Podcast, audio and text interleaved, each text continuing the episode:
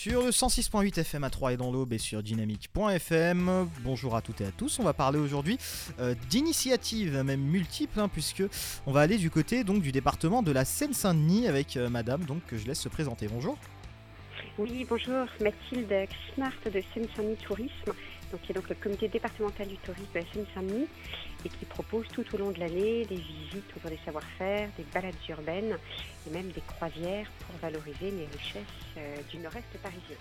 Très bien. Alors, est-ce que vous auriez quelques exemples justement de, choses qui sont organisées là dans les prochaines semaines, les prochains mois en Seine-Saint-Denis?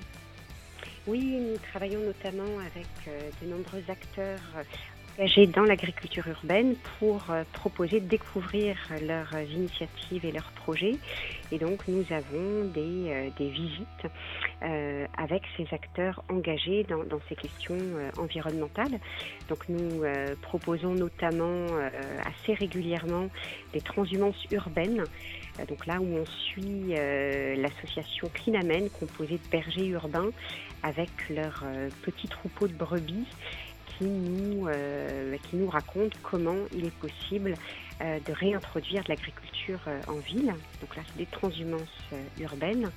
on a également des rencontres avec deux acteurs qui sont dans une ancienne ferme maraîchère au niveau de Saint-Denis.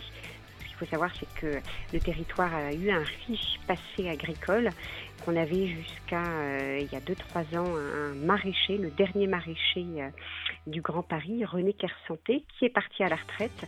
Mais on a deux acteurs engagés qui ont repris euh, ces champs, champs de salade, champs de betterave, champs de, radis, en, plein nord de, Saint-Denis.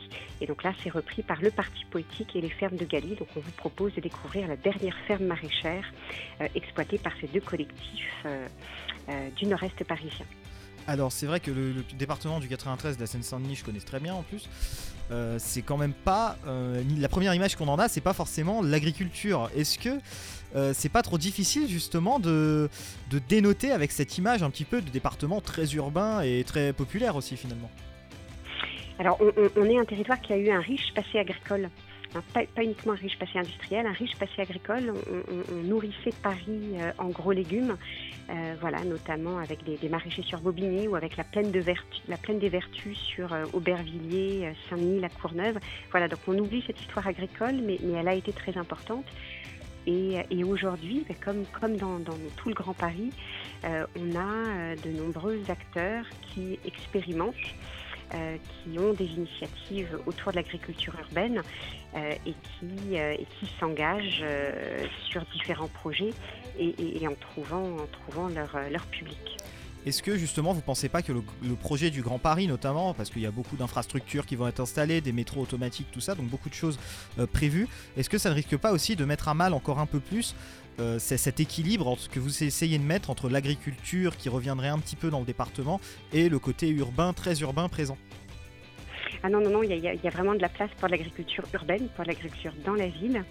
Euh, donc c'est tout à fait euh, compatible et puis il y a beaucoup d'appels à projets sur des territoires euh, en, grande mutation. Je pense notamment au bord du canal de l'Ourcq avec la, plaine de l'Ourcq où on peut tout à fait faire cohabiter des projets de logement, d'infrastructures de transport comme le Grand Paris Express, des parcs, des jardins, des jardins partagés, de l'agriculture urbaine dans le cadre d'expérimentation. Donc non, non, c'est tout à fait compatible et, et justement on a sur ce territoire euh, des acteurs engagés, des collectivités qui veulent maintenir euh, rendre possible ces expérimentations d'agriculture urbaine tout en développant euh, des projets d'infrastructure. Donc non, non, c'est tout à fait compatible. Mais moi-même qui suis originaire du département, alors je veux des projets par exemple du côté de Viltaneuse, j'ai vu qu'il y avait un atelier travail de la vigne, dégustation de vin naturel, ça c'est des choses que, enfin, qu'on s'attend pas du tout à, retrouver dans, le 93, il y a vraiment des vignes dans le 93. Oh, il y en a beaucoup, il y en a beaucoup de vignes dans le 93 et pas uniquement à Vitaneuse. Là, vous évoquez tout le travail euh, euh, très intéressant de l'association Clinamen hein, que j'évoquais tout à l'heure, euh, qui travaille parce qu'elle a des troupeaux de moutons qui, depuis assez longtemps, ont été accueillis dans l'université Vitaneuse. Là, c'est assez étonnant pour le souligner. L'université Vitaneuse a bien voulu accueillir une bergerie animé par cette association Clinamène. Clinamène a également des moutons au jour d'aujourd'hui dans le parc Georges Palbon à la Courneuve. Donc voilà, donc a tissé des liens avec cette université et effectivement sur un terrain a commencé à réfléchir avec un vigneron pour planter des vignes et, développer un jardin expérimental entre vignes et potagers. Mais il y avait des vignes avant à ce même endroit-là. Hein, j'évoquais tout à l'heure la plaine des Vertus. Euh, voilà, donc on, a des confréries de vignerons, euh, euh, on a du vin en bordure de Seine, on a du vin à Rony. Donc voilà, encore une fois, on a des acteurs aujourd'hui engagés dans l'agriculture urbaine, mais cette histoire agricole, elle, est présente depuis, depuis pas mal de temps sur le territoire pour euh, nous, nos auditeurs, la majorité sont situés dans l'Aube, un petit peu aussi dans l'extrême sud euh, Seine-et-Marne. Est-ce que vous auriez quelques mots Comment leur donner envie justement de faire le déplacement peut-être et de venir voir un 93 ou la, proche banlieue parisienne du moins, un, visage qu'ils ne connaissent pas forcément au 93 Comment leur donner envie? Ah ben, dans, le Grand Paris, on, est un, bout de territoire le nord-est parisien qui, qui, expérimente, qui bouge beaucoup.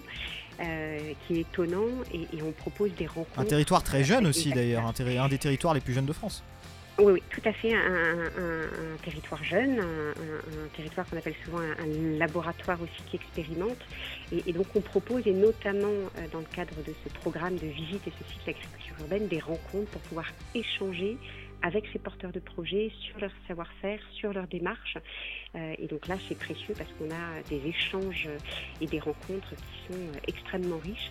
Donc non, non, on est un territoire qui bouge beaucoup euh, et, qui va bah, étonner tous vos habitants. Donc voilà, surtout qu'ils viennent passer du temps ce printemps et cet été dans le nord-est parisien. Où est-ce qu'on peut retrouver toutes vos balades, les petites choses aussi que vous mettez en exergue comme ça? Alors nous avons euh, notre boutique qui est exploreparis.com, hein, exploreparis.com, voilà, qui regroupe toute cette offre de, de visites, balades urbaines, croisières, ateliers euh, à l'échelle euh, à l'échelle du Grand Paris. Donc exploreparis.com. Vous l'aurez compris, le 93, un territoire à visiter. Merci beaucoup de nous avoir accordé cet entretien. Merci à vous.